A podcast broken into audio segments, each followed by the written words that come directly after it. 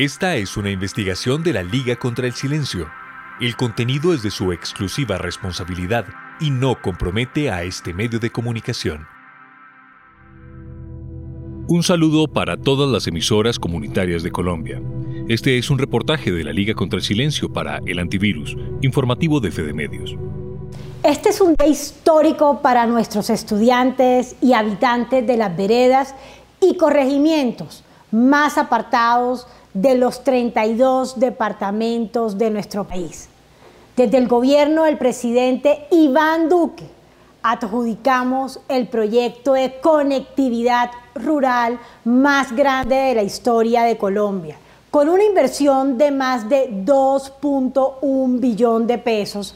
Vamos a instalar más de 14 mil colegios que ofrecerán internet gratuito, pero que además también tendrán una zona digital son mil municipios los beneficiados. El escándalo de la Unión Temporal Centros Poblados, los encargados de una parte del contrato para la instalación de centros digitales en diferentes zonas del país, le costó el puesto a Karen Abudinen, exministra TIC. Varios meses después de su renuncia, las comunidades que debían beneficiarse siguen esperando el servicio de Internet. Es el caso de municipios como Tumaco, donde el 98% del área rural carece de telefonía móvil, en casos de emergencia, este es uno de los principales obstáculos para pedir ayuda. ¿Qué suelen hacer las comunidades? Esto responden César Arboleda, presidente del Consejo Comunitario del Río Gualajo, y Lenis Augusto Castro, presidente de la Red de Consejos Comunitarios del Pacífico Sur Recompas. De alguna manera, mire, no tenemos ahorita un centro de salud, pero sí es importante, mire, allá hay muchos accidentes y muchas veces se presenta el accidente, una persona se haya de pronto cortado, se haya caído, o de pronto, no sé, una víbora lo haya picado, cosas así. Muchas veces se traen a la persona que está lesionada, pero ya no se puede llamar para que algún familiar o alguien tenga una ambulancia lista o algo así.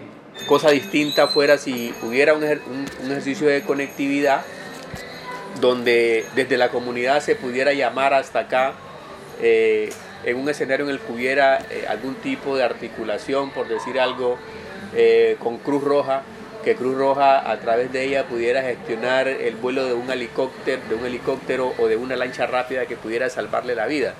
Personas que han estado en situación de amenaza, líderes que han estado en situación de amenaza y que no han tenido la posibilidad de, salir, han muerto en el territorio porque no ha habido ese mecanismo que pudieran generar una alerta temprana a través de, estos mecanismos de conectividad.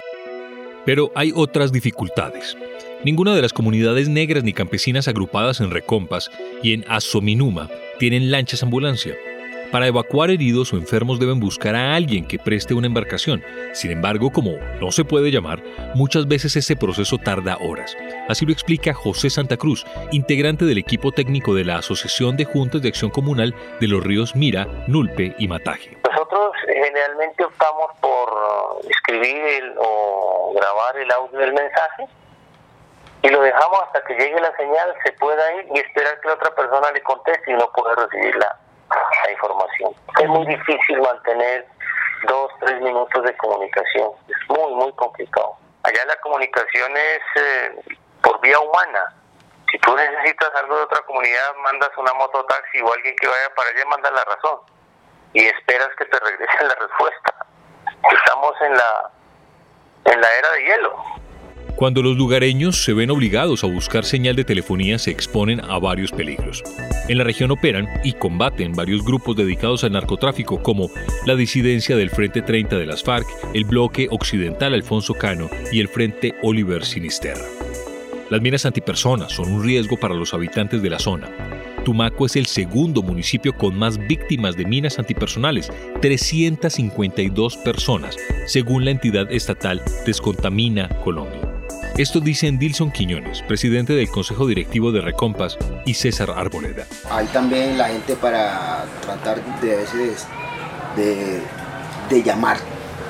Eh, utilizamos el mecanismo allá de subirnos un árbol, buscar eh, la parte más alta, las lomas, de ya por tratar de comunicarse, tratar de WhatsApp, pero son mínimos el momento que llega la, la comunicación, la conectividad, es mínima. Para acceder a esos lugares toca desplazarse a las partes altas, ¿sí? Son lugares a veces alejados de, del casco, desde la vereda como tal, donde queda el caserío, arriesgándose de pronto a muchos peligros, de pronto que le pueda picar alguna serpiente, a veces picadura de mosquitos, a veces son lugares de difícil acceso, porque de alguna manera no son adecuados como para que la gente esté yendo a llamar. O sea, eso es difícil, son muchos peligros y es muy difícil.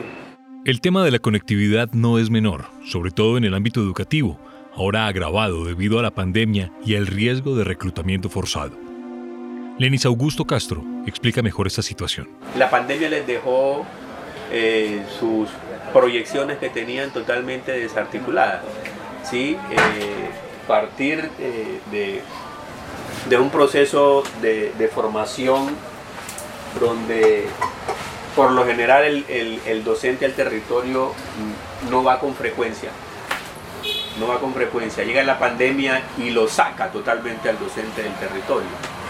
Y lo saca totalmente y el muchacho queda eh, a merced de los grupos al margen de la ley. Nosotros tenemos casos de muchos chicos eh, que les tocó eh, ante el asedio de los grupos armados para, eh, en su invitación a que, pudieran pertenecer a, las filas, eh, muchachos que les tocó salir en la madrugada, en la noche, salir, pasar por la montaña, atravesar la montaña y pasar de un pueblo a otro para poder salir huyendo de la posibilidad de, pertenecer a un grupo armado de la ley.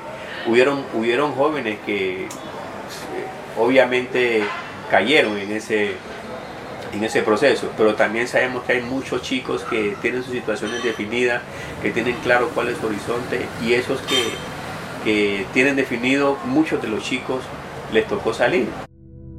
Durante la cuarentena impuesta por el gobierno debido a la COVID-19, escuelas como Vallenato dejaban el material pedagógico en algunos puntos de la comunidad y de allí se repartía a las casas.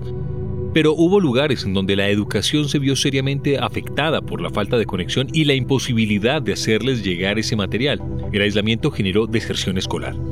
La situación sería muy diferente si el proyecto de centros digitales y los ofrecimientos para mejorar las comunicaciones hubieran prosperado.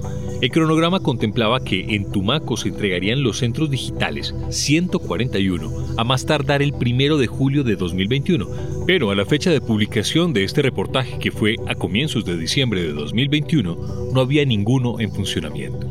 José Santa Cruz. Con el caso de, de centros poblados, teníamos una gran esperanza y hombre, pues, no tenemos el docente allí, vamos a ubicar una sala de una sala de internet ya con, con, señal constante y podemos ubicar un docente que esté en otro lado y que le dicte la, la capacitación a los niños. Ya sabes dónde y qué es lo que pasó con ese recurso. No se pudo dar. Para más información de este reportaje pueden visitar las redes sociales de la Liga contra el Silencio. En Facebook, Twitter e Instagram, en todas nos encontrarán como Liga No Silencio. La Liga y sus aliados están dispuestos a escuchar sus denuncias. Combatimos la censura y el silencio, pero solo podemos hacerlo con su ayuda. Ingrese a nuestro sitio web ligacontrelsilencio.com o envíenos un correo a redes De nuevo un saludo a todas las emisoras comunitarias del país y a quienes siguen en su sintonía. Esta es una investigación de la Liga contra el Silencio. El contenido es de su exclusiva responsabilidad y no compromete a este medio de comunicación.